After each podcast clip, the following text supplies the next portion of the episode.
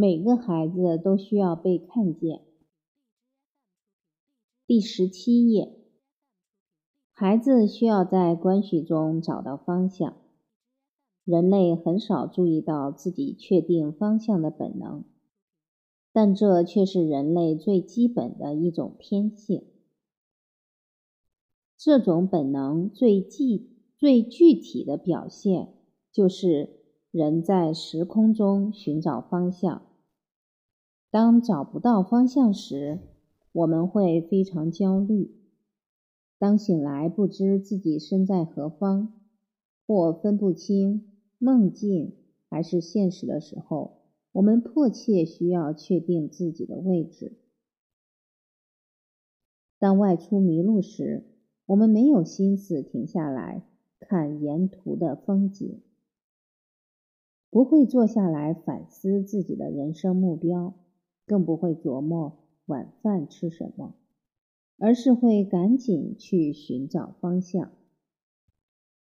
寻找方向不仅需要全神贯注，还会消耗我们体内的大部分能量。这种确定方向的需求不仅存在于生理层面，却表现在孩子的个人发展上。孩子越是长大，确实会有确定方向的需求，他们需要弄清楚自己是谁，什么是真的，事情为什么发生，什么是好的，每件事意味着什么，诸如此类。一旦迷失方向，孩子就会感到痛苦，虽然大脑也会想尽办法来避免。这种状态，但迷茫却是难以抑制的。与成年人不同的是，孩子是绝对无法靠自己确定方向的。我们需要成年人的帮助。这种本能的需求，只有被看见，孩子才会有满足感和存在感，而依恋。正好能为孩子提供这种帮助。依恋的首要作用，就是让孩子从依恋对象的身上找到类似航标的标志。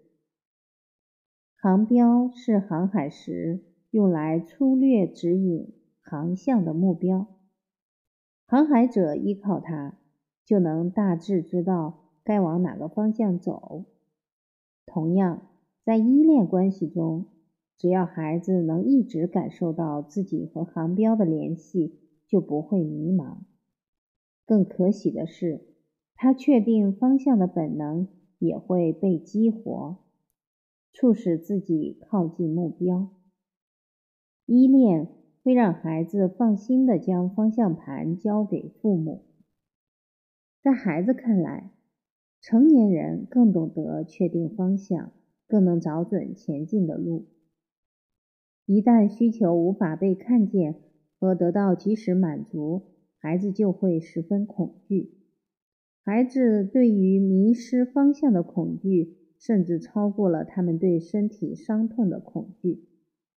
对孩子而言，失去方向就意味着失去了和目标的关联。这种漫无目的的状态是人类大脑绝对不能接受的。当人类找不到任何事物或者人来为自己定向时，即使是那些有自我引导能力的成年人，也会感到茫然无措。成年人都会经历这样的痛苦，可想而知，孩子一旦没了方向，会多恐惧。在我一年级的时候。我特别依恋一位叫阿克伯格的老师。他离开学校时，我非常难过。那种痛楚，我至今还记忆深刻。感觉自己像一个迷路的灵魂，漂泊无依，漫无目的。显然，父母和替代父母角色的成年人，比如老师，是孩子最好的航标。但是，谁能成为孩子的航标呢？这完全取决于孩子更依恋谁。然而，依恋是变幻无常的。有时候，孩子选定了这个重要角色可能会非常糟糕，比如同伴。孩子如果特别依恋同伴，就会更愿意和他们待在一起，对他们心有好感。这样一来，不管同伴是个人还是群体，就会成为孩子的航标。接下来，这些同伴也就成了孩子亲近的对象。孩子会下意识学习他们的肢体语言、穿衣风格、个性表达方式和做事原则。同伴会影响孩子对一些事情的判断，什么是好的，什么是重要的，甚至如何定义自己。新西亚的例子其实就说明了这个问题：同伴已经取代父母，成为他情感小宇宙的引力中心，他开始围着同伴转，这彻底打乱了本来的秩序。孩子对定向的需求是无法通过伙伴得到满足的，因为同伴本身就不成熟。要知道，孩子都无法为自己确定方向，又怎么可能引导别人？同伴无法让孩子认识自我，无法指出孩子的对错，无法帮助孩子区分现实和幻想，也无法告诉孩子。什么有意义，什么没意义，更也无法引导孩子制定目标和实现目标。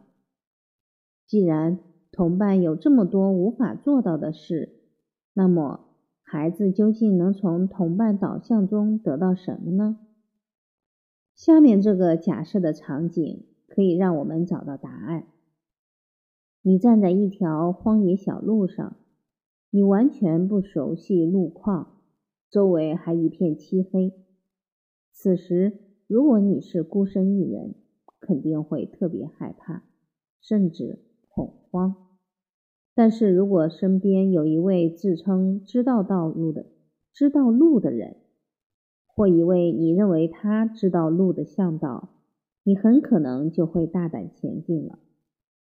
这种情况下，只要向导自己不显露出恐惧，你就不会害怕。孩子与同伴的关系就相当于赶路人和向导的关系。当孩子与同伴互为航标时，他们是在借此缓解没人引路而带来的恐惧和焦虑，就像你用和向导同行来给自己壮胆一样。从意识层面上讲，孩子这样做可以避免让自己感到迷茫。混乱或疑惑，但显然的是，孩子并不是拥有真正的导、真正的向导。他们就像盲人领着盲人，又像像乎拥簇游动的鱼群，自己感觉很不错，但却完全不知道遵循的航标准不准确、连不连贯、靠不靠谱。似乎这些对他们都是无所谓的事情。这些孩子不会有丝毫的困惑，但他们完完全全的失去方向了。对用同伴代替父母的孩子来讲，只要能和同伴在一起，就心满意足了。他们并不在乎是否偏离航向，反正他们不接受，也不寻求成年人的指引。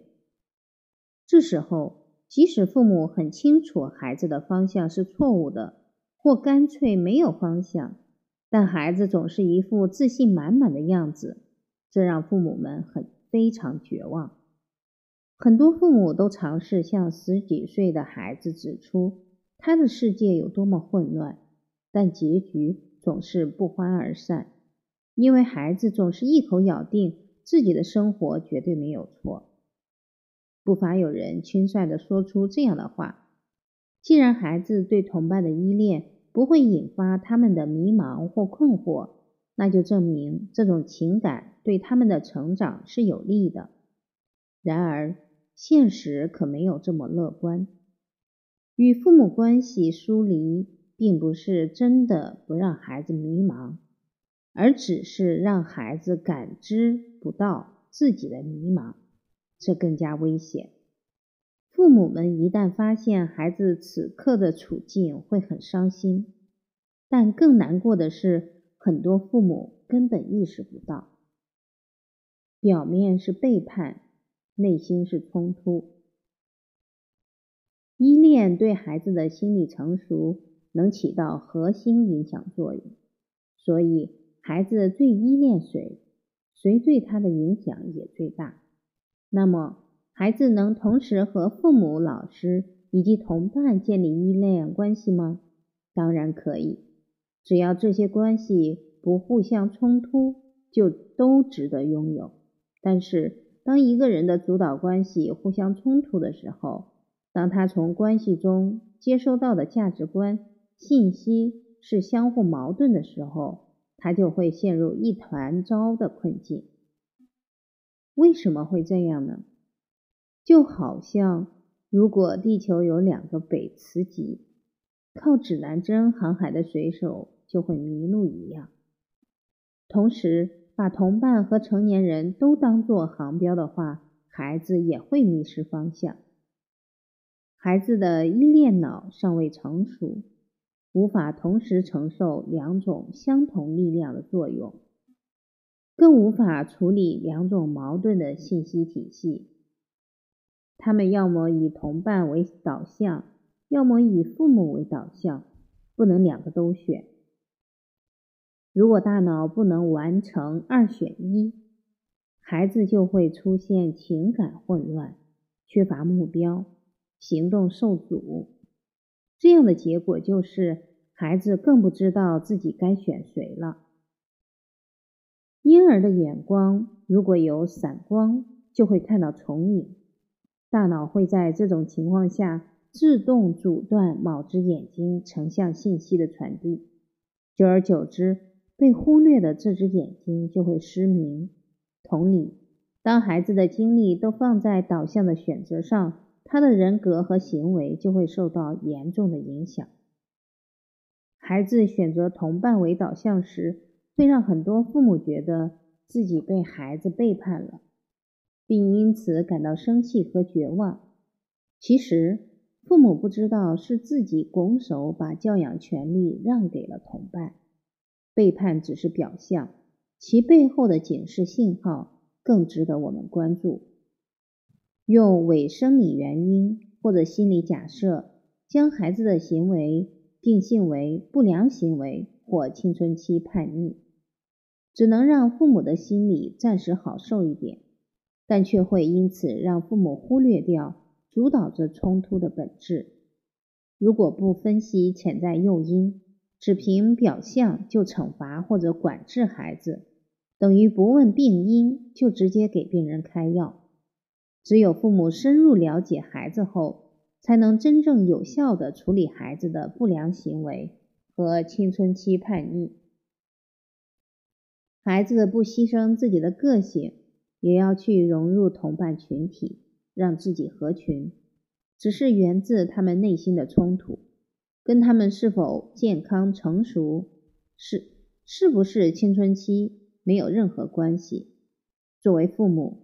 我们需要面对的根本问题是那些正和我们进行竞争的主导关系，他们引诱我们的孩子远离了父母的关爱、亲近和疏远。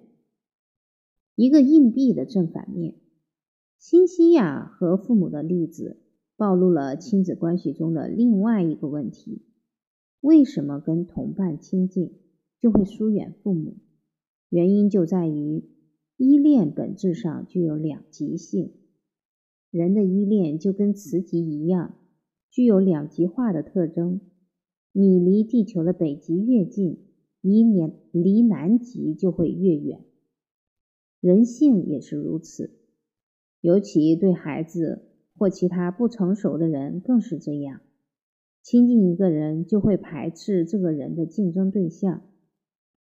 这就像刚和新男友坠入爱河的女生，会突然觉得自己的前男友十分恶心。其实前男友并没有变，只是他对前男友的依恋情感没有了。因此，一个人会被另一个人认可，也会被他否定，主要是看当时关系的指针是朝着哪个方向。依恋情感发生变化时，即使是原来无比亲近的人，现在也会觉得讨厌至极。这种改变有时发生的很快，快的让人摸不着头脑。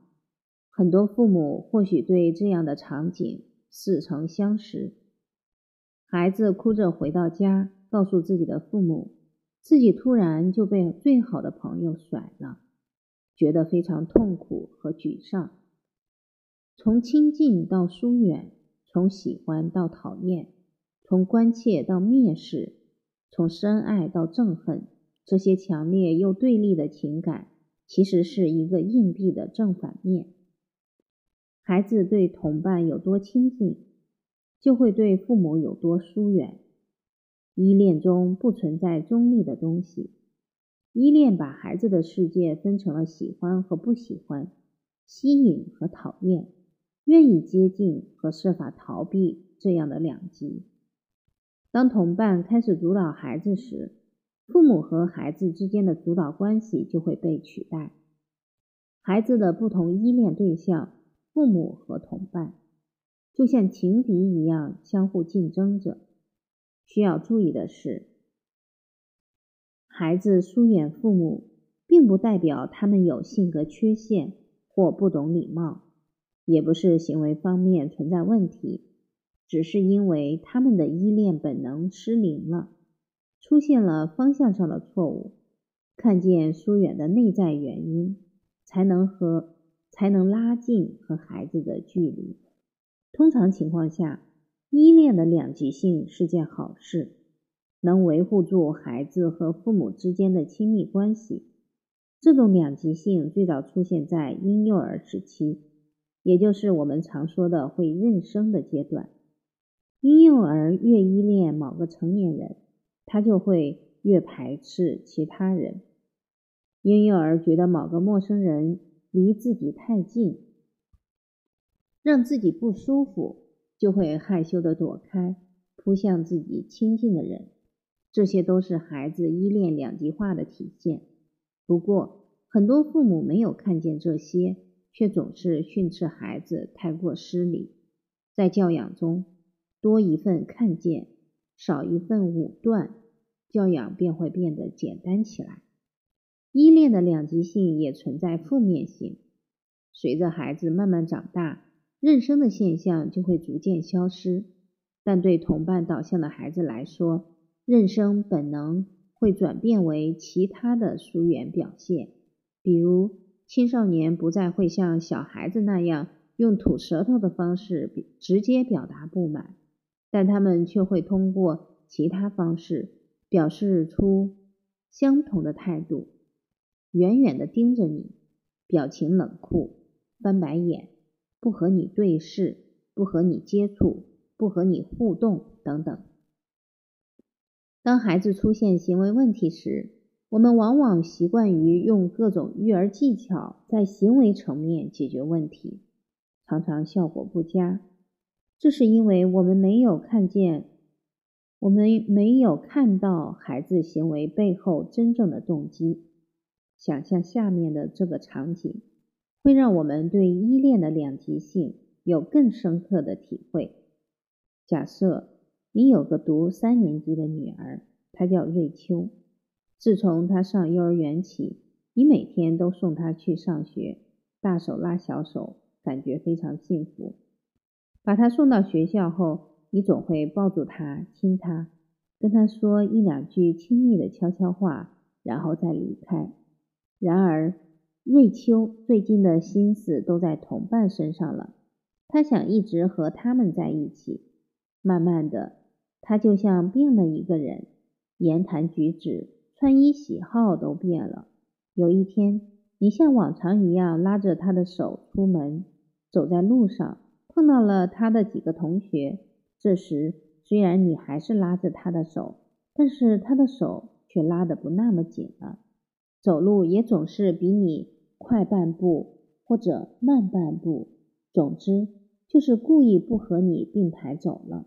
后来你们又遇见了几个他的同学，他突然就松开了你的手，向前跑去。到了学校后，你还是像以前那样弯下腰想抱抱他，他却挣脱你的怀抱，好像很难为情的样子。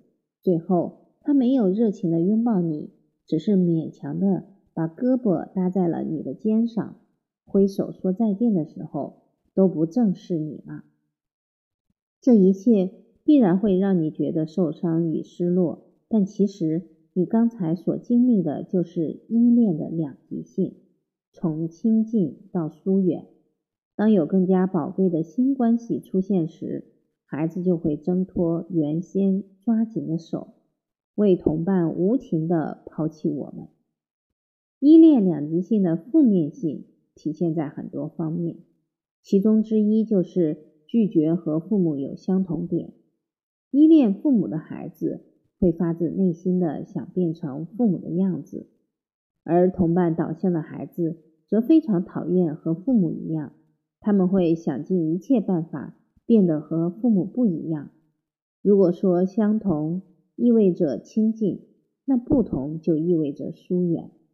正因为如此，同伴导向的孩子会刻意培养一些和父母完全不同的爱好，或保持与父母相悖的观点。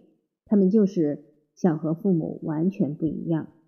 有时人们可能会把孩子这种偏要和父母不同的执念误认为是他们在追求个性，实际上这是两回事。孩子在任何人际关系中都会表现出自己的个性，并不是只在亲子关系中才会如此。真正追求个性的孩子。在任何压力面前都会坚持自我，而事实上，很多声称有个性的孩子却恰恰相反。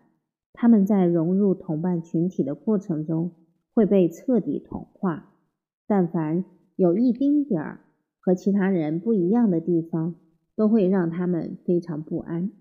成年人眼中孩子的个性，其实是孩子的一种伪装，伪装背后是他们。求同的强烈内驱力，而倘若此时我们能看见这种求同的真实原因，就等于向孩子靠近了一步。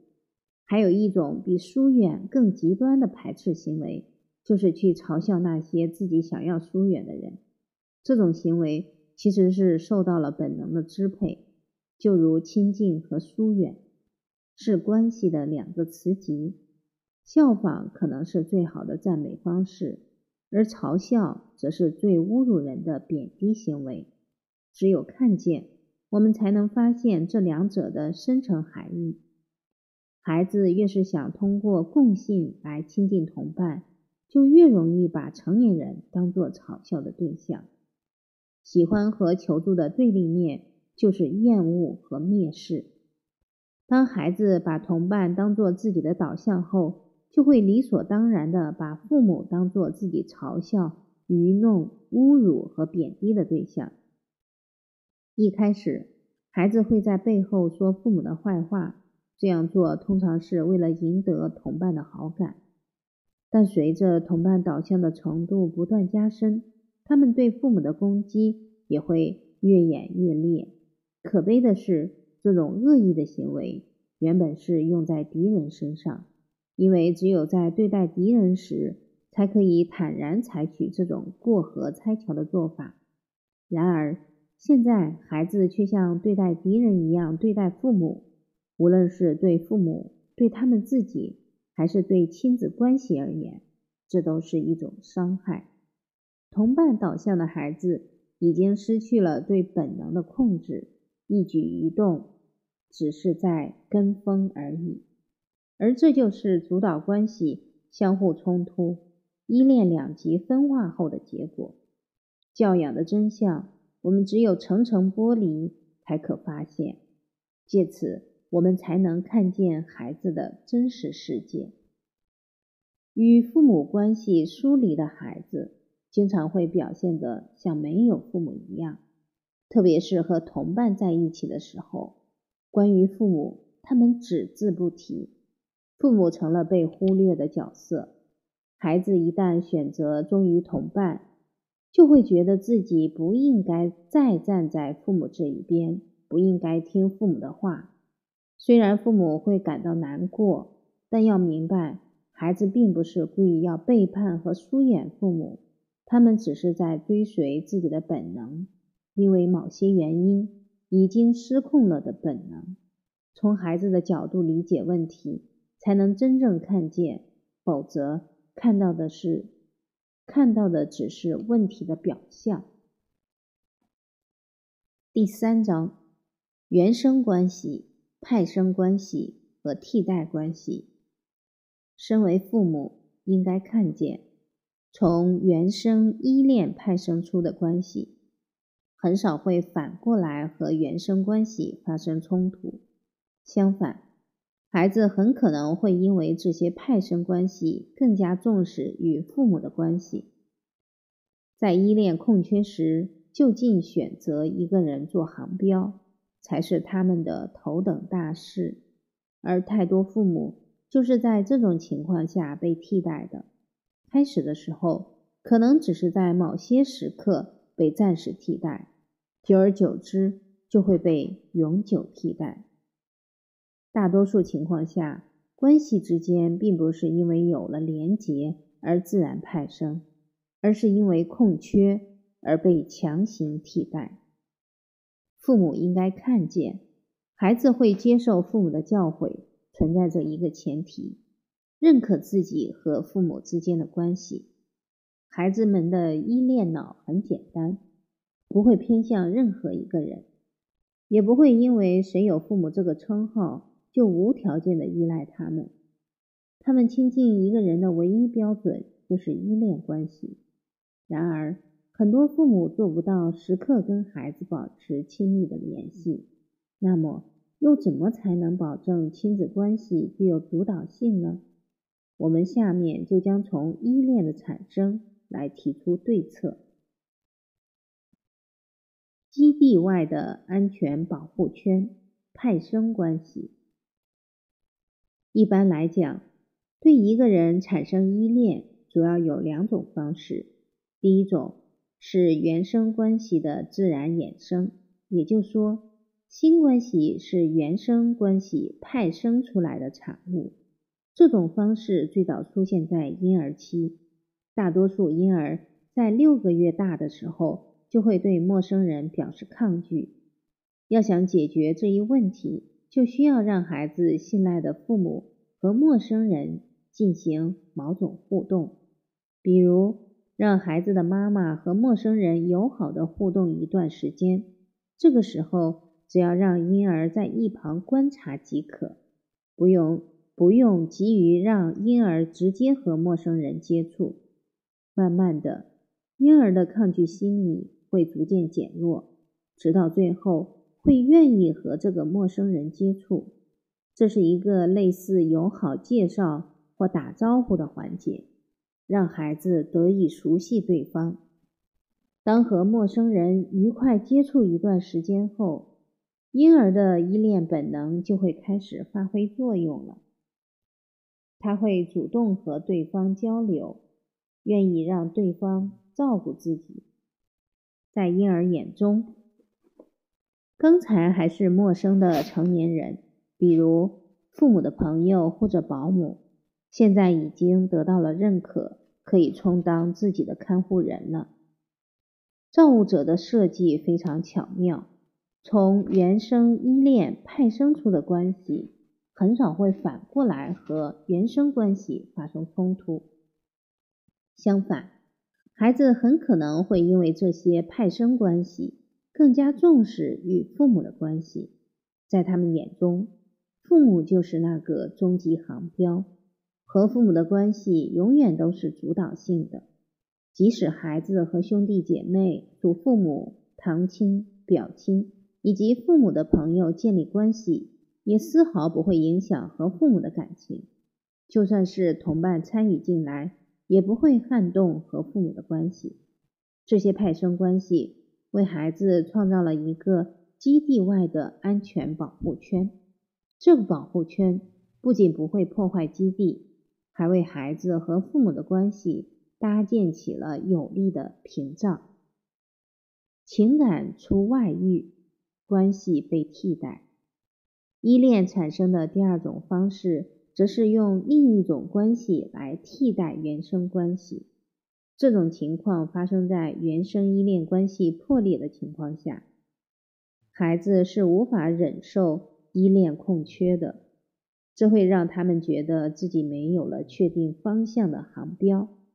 这时，孩子的大脑会发出指令。自动寻找相应的替代品，也就是其他能弥补空缺的人。尤其对那些情感需求很强烈的孩子来说，填补这个空缺是自己的头等大事。这时，如果父母能发现孩子的情感空缺，及时填补，就抓住了教养的时机。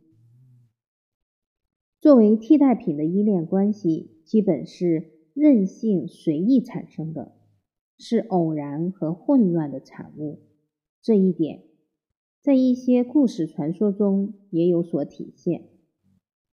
罗马城的传奇奠基人战神的双胞胎儿子罗慕卢斯和雷穆斯陷入了人类深陷入了人类的深渊，后来他们被一只母狼。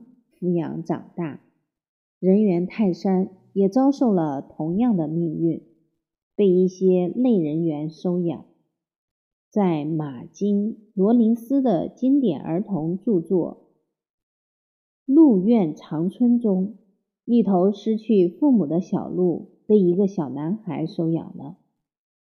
动物也是如此，无法依恋父母时，羚羊甚至可能会和狮子。扯上关系，猫也可能会缠上狗。我的宠物矮脚鸡，甚至把我的把我哥哥的哈雷摩托车当成了应客对象。依恋空缺是指孩子的原生依恋关系出现了缺失，这是非常危险的情况，导致的结果也是完全无法预测的。我们在前面提到过，小鸭子出生时，如果鸭妈妈不在，小家伙就会对离它最近的移动物体产生依恋。这方面，人类其实也好不到哪里去。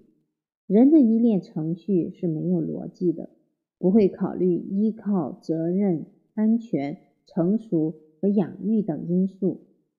孩子选取替代对象的时候，根本毫无。毫无智慧可言，他们不会面试对方，也不会内也不会在内心产生任何质疑。比如，眼前这个航标和父母的方向是一致的吗？我能同时和他们都保持亲密的关系吗？我能依赖我能依赖这个人吗？这个人能无条件的接受我、爱我吗？我能信任这个人给我的引导和帮助吗？他是真的喜欢我，愿意让我真实的展现自己吗？对孩子来讲，以上这些他们根本就顾不上。在依恋空缺时，就近选择一个人做航标，才是他们的头等大事。而太多父母就是在这种情况下被替代的。开始的时候。可能只是在某些时刻被暂时替代，久而久之就会被永久替代。与派生出的关系相比，这种为了弥补空缺而出现的替代关系，有极大的可能会变成孩子的外遇，也更容易与原生关系产生竞争。只有当同伴关系是从原生关系派生出来的时候，它才是最安全的。但不幸的是，大多数情况下，关系之间并不是因为有了连结而自然派生，而是因为空缺而被强行替代。如果孩子产生依恋的那个同伴是父母不认识的，那么同伴关系和亲子依恋产生冲突的可能性也就越高。而这种情况导致的结果就是，孩子的同伴导向越来越严重，甚至一发不可收拾。建立原生依恋关系的六种形式，父母与孩子建立牢固原生关系，其中最简单也是最有效的方式，就是借助依恋。一位受访的母亲对此很有感悟：如果你不懂孩子，你就没办法忍耐他，你看不见孩子的内心，你也无法忍耐各种让你崩溃的琐事。依恋的形式按照从简单到复杂排序，共分为六种。值得注意的是，以同伴为导向的孩子，一般是通过最基本的那一种形式，对同伴形成了依恋。形式一。感官上的亲近，这种形式的目的是和依恋对象实现身体上的亲近。孩子会通过嗅觉、视觉、听觉或者触觉，竭尽所能的和依恋对象保持保持接触，感知对方的存在。一旦这种亲近受到威胁或干扰，孩子就会发出警报，表示强烈抗议。在婴儿时期，人类就产生了亲近身体的渴望。这种渴望并不会因为时间的推移而弱化或消失。相反，一个不够成熟的人，反而会比过去更依恋这种依恋模式。像新西亚这样同伴导向的孩子，就喜欢和同伴腻在一起，他们一起闲待着，一起逛街。保持空间上的接触，在这种较为简单的依恋模式下，孩子之间很可能根本没什么正事，就是东拉西扯。我和朋友即使没什么事，也能聊好几个小时。十五岁的皮特说道：“我们就聊有什么事，哥们儿最近怎么样？你抽烟了？我们去哪儿？或者谁谁谁在哪儿？”他们之间的聊天不是为了交流，而是出于依恋的惯性。他们需要保持声音上的接触。同伴导向的孩子并不清楚自己为什么会有如此强的动力。对他们来讲，和同伴亲近是一件再自然不过的事，但也是一件非常紧迫的事情。他们在听从自己的直觉行事，而这直觉并不准确。形式二，追求共性。依恋的第二种形式通常会在学步期表现出来。孩子想变成自己最亲近的人的样子，他会通过模仿做出和依恋对象一样的行为或者表情。对同伴导向的孩子来说，他们会模仿同伴的走路方式、讲话方式、喜好习惯、肢体语言、穿衣打扮和其他行为举止。还有一种方式，也能帮人们通过追求共性来实现依恋，这就是认同。具体来说，就是认同某人或者某物，相当于支持或和赞同此人或此物。这时候，人的自我认知和他所认同的对象融合在了一起。这个对象可能是父母、英雄人物、群体、某个角色、国家、运动队、摇滚明星、某个想法，甚至是某部作品。越独立的人，这种认同感可能就越强。形式三，占有和保持忠诚。在正常发展的情况下，依恋的第三种形式也出现在学步期。亲近一个人，就会在心里认定这个人是自己的。蹒跚学步的孩子有了依恋情感后，会把依恋的人或物当成只属于自己的东西。这个对象可能是妈妈、爸爸。泰迪熊或者自己的小妹妹，而对同伴导向的孩子来说，在处理同伴关系时，也会表现出非常强的妒忌心，会试图把同伴据为己有，不允许他人介入。这种占有欲可能会引发激烈的冲突。对很多青少年来讲，谁跟谁做朋友，堪称生死攸关的大问题。这是种很幼稚的依恋模式，但却在大部分同伴导向的孩子身上都能看到。尤其是女生，占有背后紧跟着的就是保持忠诚，也就是忠诚于自己的依恋对象。同伴导向的孩子受依恋本能的驱使，会为同伴保守秘密，支持和听从对方的任何决定。孩子对同伴的忠诚不过是依恋主导出的结果。如果孩子的依恋对象改变了，他的占有感和忠诚感。也会随之改变。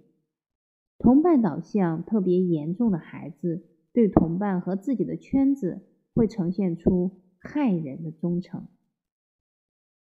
英属哥伦比亚省维多利亚市有个十几岁的女孩，名叫里亚维克，她被同伴杀害了。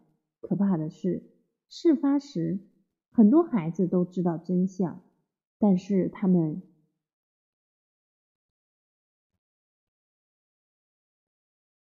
缄默不言，直到很多天后，他们才告诉了父母。这就是典型的对同伴忠诚所导致的结果。形式四：寻求重要性。依恋的第四种形式就是努力让自己在对方心中表变得重要。人类的天性决定，我们都想和自己在乎的人保持亲密，想成为对方心中重要的那个人，认为这样能让亲密关系变得更为牢固。学龄前儿童依恋一个人时，会费尽心思让对方开心。赢得对方的认可，依恋对象只要有不高兴或不赞成的表情，他们就会非常敏感。这样的孩子，人生目的就是让依恋对象开心。同伴导向的孩子也是这样，只不过他们要讨好的是同伴。我们说的老好人，就是那些喜欢被别人认可的人，即使在很多人看来。他们要讨好的那个人非常讨厌。这种依恋方式之下，孩子会变得很脆弱，很容易受伤。一个人越是想在别人心中占有重要位置，越是会在失去重要位置时，内心受到严重的伤害。比如，当我们请求别人帮忙时，如果被拒绝，我们就会比其他情况更受伤。敏感的孩子。更渴望温暖和关爱。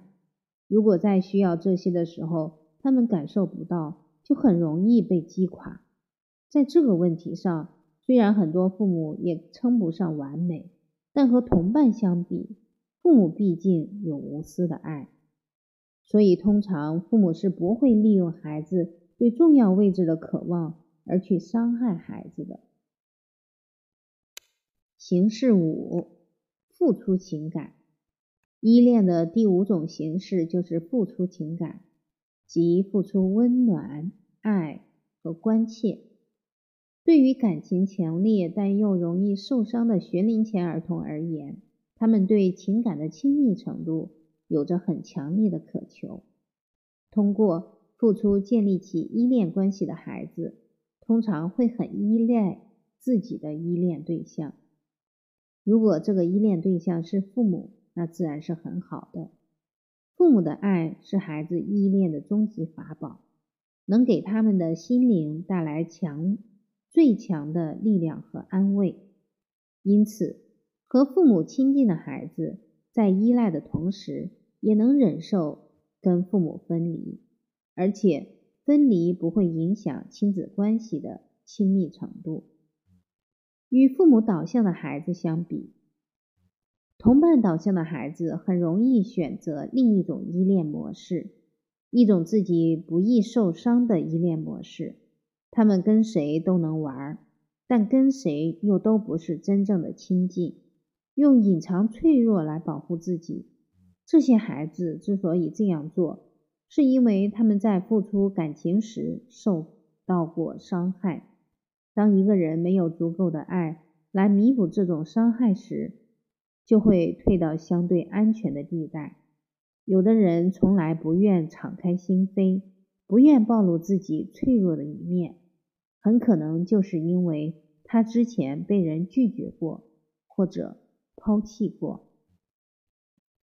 形式六，渴望被理解。依恋的第六种形式是让对方理解自己，实现最深层的亲密感。这种方式通常会在孩子入学后表现出来。从某种程度上讲，这种方式与上一种方式有类似之处，只不过这种方式更侧重让对方在心理层面关注自己、了解自己。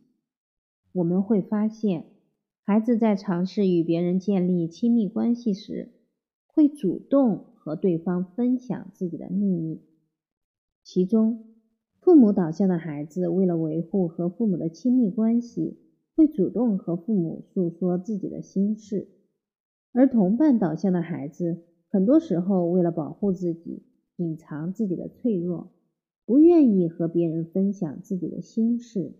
他们之间的秘密分享，更多是说其他人的八卦。也就是说，真正意义、真正意义上的心理亲密。在同伴导向的孩子之间是看到是看不到的，因为他们认为这么做的风险太大了。正因为如此，在同伴导向的孩子眼中，那些愿意和父母分享秘密的孩子都是怪胎。我朋友不相信我和你说了这么多秘密。一个十四岁的女孩和父亲散步时说道：“他们都觉得我很傻。”很多成年人在婚姻中也会体现出这一点。他们即使同处一室，也不愿意和最爱的人分享内心的忧虑和不安。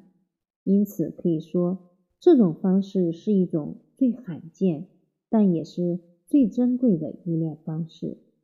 世界上最亲密的感情就是相知，这是一种经过了解之后依然喜欢、接纳。张开双臂拥抱彼此的感觉。以上六种依恋形式，如果顺利发展的话，可以互相交织，凝成一条坚固的纽带，让我们即使在最糟糕的情况下，也能维护亲密关系。心理越成熟的孩子，维护亲密关系的方式越多。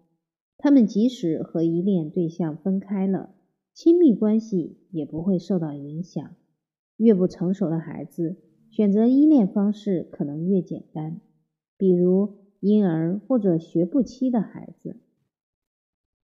而同伴导向的孩子是很难成熟的，故意逃避脆弱是他们情感连接的本能。他们生活的世界中，依恋是极为有限并肤浅的。他们认为的最安全方式就是追求和别人的共性，这也是同伴导向的孩子为了保持与同伴的接触所经常选择的一种方式。他们会竭尽所能地寻找和同伴的共同点，尽可能的在外貌、行为、思想、喜好和价值观上与同伴一致。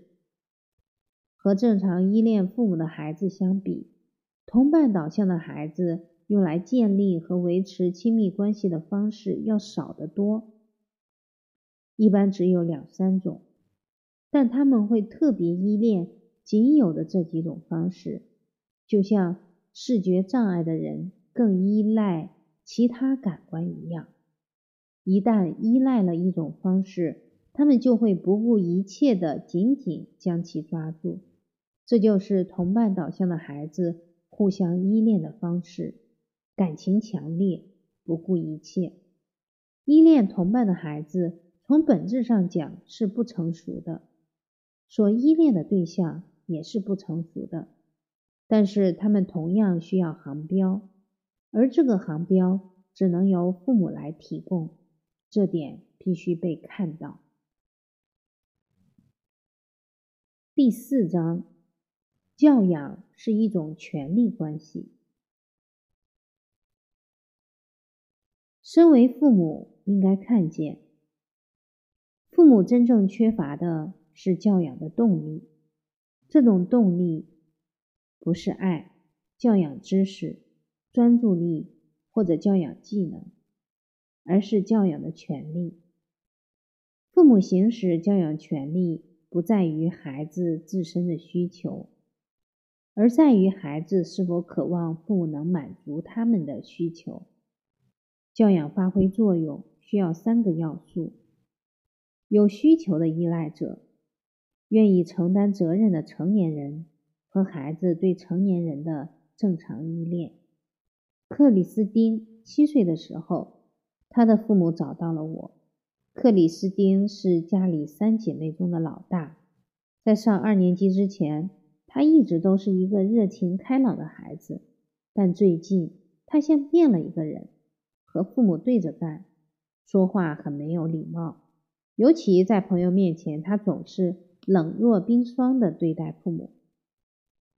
女儿的变化让父母很困惑，也很担心。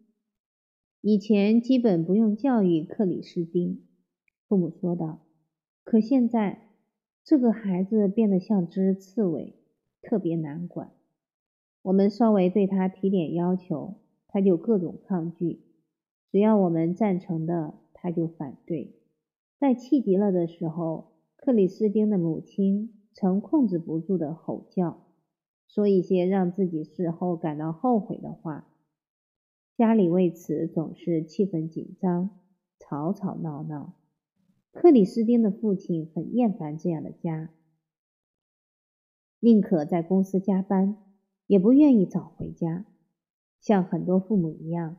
在教育克里斯汀时，他们更多的是通过斥责、威胁和惩罚。然而，事实证明这些招数都无济于事。其实，并不是克里斯汀的父母缺少教养的技术，而是他们的亲子关系出了问题。父母看不见真实的孩子，进而失去了教养的权利。教养的权利是孩子赋予父母自然的权利。这样的父母很容易让孩子听话，听从自己的教导，也不需要任何的措施压、斗争或者额外的奖励。教养就像汽车，需要动力才能操作。一辆豪华汽车，即使配置了再先进、昂贵的方向盘、刹车和车窗。但如果没有发动机，也无法启动。缺乏动力的教养，就如同没有发动机的豪华汽车，怎么努力也无法运转。生活中找到一名好技师修车还算相对容易，但要找一位专家来解决孩子的教养问题却非常困难，因为专家经常会把修理问题的关键。简单的归结为孩子不听话、父母不称职或者缺乏教养技巧。然而，是父母真的无能吗？并不是，他们只是真的无能为力。父母真正缺乏的是教养的动力，这种动力不是爱、教养知识、专注力或者教养技能，而是教养的权利。遗憾的是，父母往往无法看到这一点。他们总是以为，既然生养了孩子，就自然是父母，自然有父母的权利。天生教养权威的丧失。当父母觉得无法管教孩子时，他们总是认为孩子大了，不再需要我们了。我的孩子太难管了，一定是我的教养技巧还不够。身为父母，我们其实也会抗拒“权力”这个词。以为权力似乎等同于武力和控制，但教养的权利指的并不是武力或者强迫，而是指天生的教养权威。这种天生的权威来自父母和孩子恰到好处的同盟关系。教养的权利是各种关系正常运转情况下自发产生的，不用费心争取，也不用人为推动。只有缺乏教养权利的父母才会诉诸武力，他们很容易情绪失控地对孩子大吼大叫，威胁孩子。或者利用自己的优势让孩子乖乖听话，而父母拥有的权利越多，需要借助威力的情况就会越少。为什么父母需要权利？因为父母负有责任，教养本来就是父母通过权利在履行相应的责任。不解决教养权利的问题，父母就会缺乏教养的动力，而没有动力。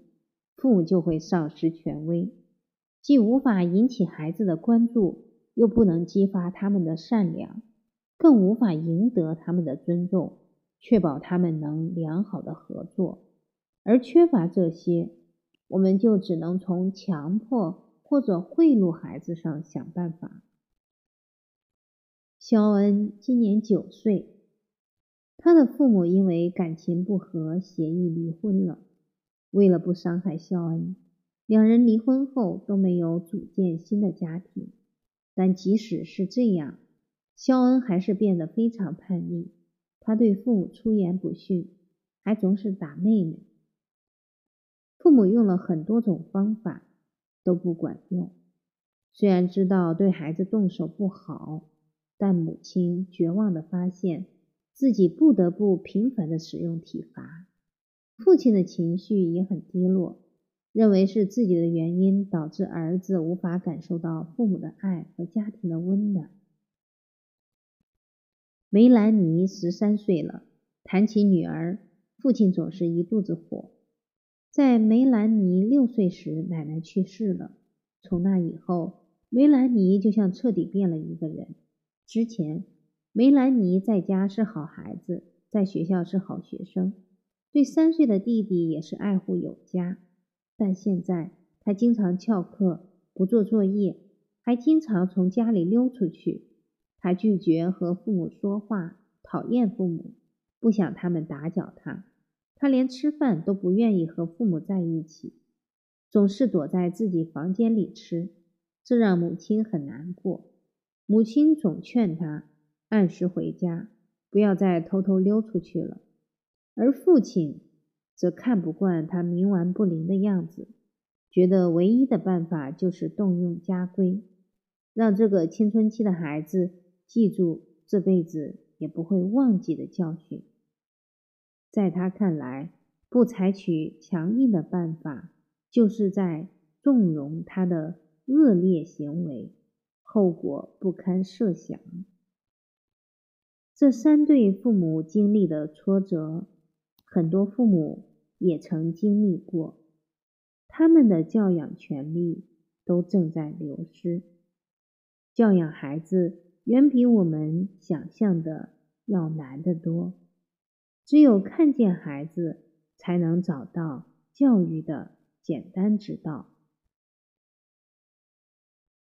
关系赋予教养权利，不管父母的本意多好。